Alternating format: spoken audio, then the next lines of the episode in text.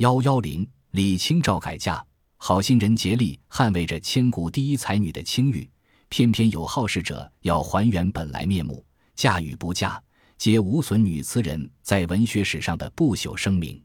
只恐双溪则猛舟，再不动许多愁。就像女词人自己所说的一样，李清照晚年流荡无归，屡遭打击。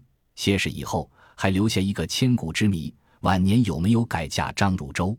这个谜起源于宋代，在宋代人赵彦卫的著作《云录漫抄》中录有李清照的一封信，上内汉齐公崇礼启，下简称谢启。这封谢启记录了李清照晚年改嫁张汝舟的经过。按照谢启的说法。清照是在重病期间被骗结婚的。婚后，张汝舟暴露出尸块面目，他不堪虐待，宁愿坐牢揭发张汝舟的罪行。按照宋代法律书籍《刑统》的规定，妻告夫虽属实，仍需徒刑两年。当时有个叫其崇礼的官吏帮了李清照的忙，使李清照免受牢狱之苦。于是，清照写信对其崇礼表示感戴洪恩。关于清照改嫁一事，除了谢启比较详细记载以外，宋代历史性的著作《建炎以来昔年要录》下简称《要录》，及不少其他宋代学部著作均有记载。但是在明代，有一位叫徐伯的学者却提出李清照改嫁之说不可信。他的观点主要是说，清照年老和官宦出身，不可能改嫁。到了清代，许多学者都为清照改嫁辩污。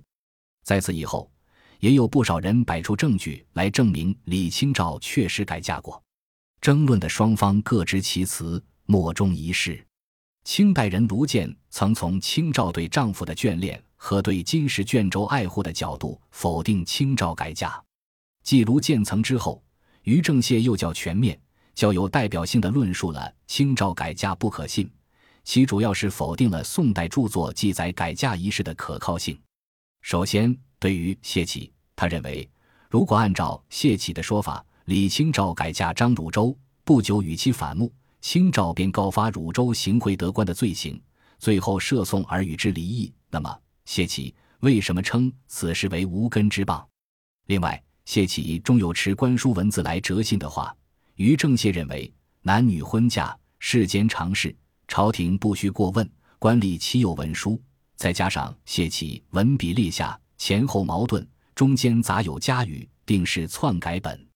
针对谢启提供的内容，于正燮推断，只有把谢启看作是清照感谢其崇礼，解救班金通敌，李清照另一冤案一案才说得通。至于改嫁之类的内容，是别人硬加上去的。其次，对于《要录》，于正燮认为，《要录》的作者李新传与李清照远隔万里。他的记录很可能是误听误载。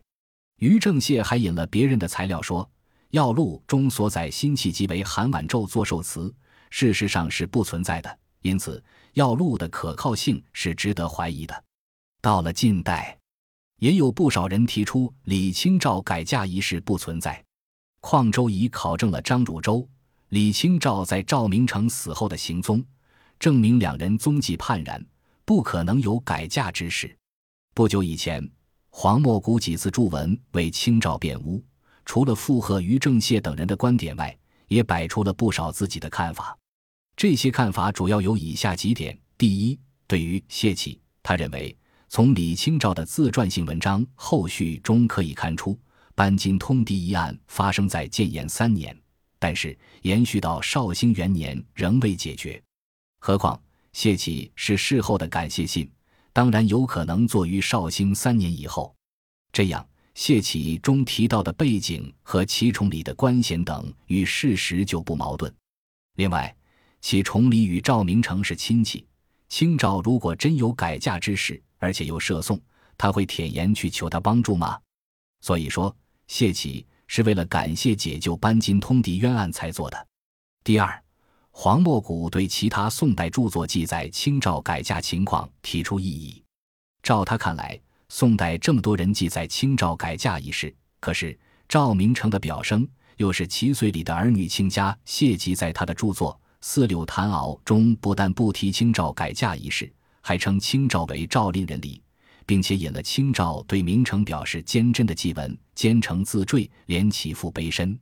第三，黄莫谷对李清照自传性文章后续提出了自己的看法。他提出，按照历法和宋代著作《容斋四笔》《瑞贵堂匣录》的记载，后续应当作于绍兴五年，这时张汝舟已经除名三年了。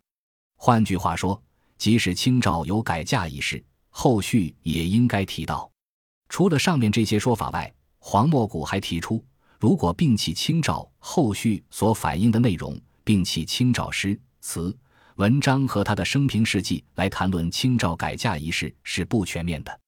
李清照曾经讲过“虽处忧患而志不屈”等数枝的话，在明成死后，他又为颁行《金石录》，耿耿于怀，在六十八岁时还上表于朝。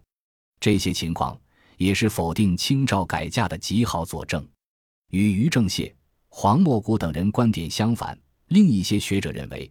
在记载清照改嫁的材料中，就时间而论，胡仔、王卓、朝公武、洪氏都是清照同时代人；就地域论，胡仔、洪氏之书亦成于湖州，亦成于越州，并不是去天万里；而胡仔、王卓成书时，清照仍然健在。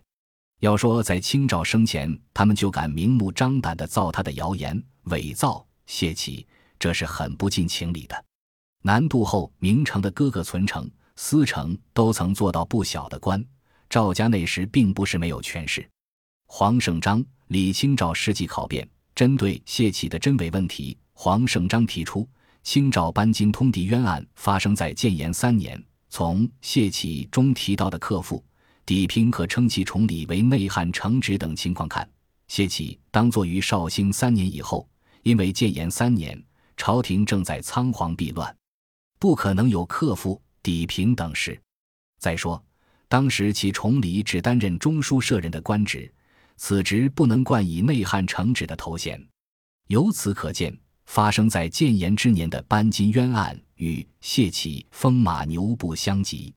对有人提出张李二人在明成卒后到汝州边管前踪迹判然时，黄胜章提出，从宣城、广德经吴兴有一条独松岭道。故不能否定张汝舟未去过杭州。最后，黄胜章从宋代社会习俗中分析改嫁一事，他认为妇女守节直到明清两代才趋严格。宋史李乐志中记有志平熙宁年间赵许宗女宗父再嫁之事，可见改嫁在宋代是极为寻常的事。当然，宋人对清照改嫁一事不会大惊小怪。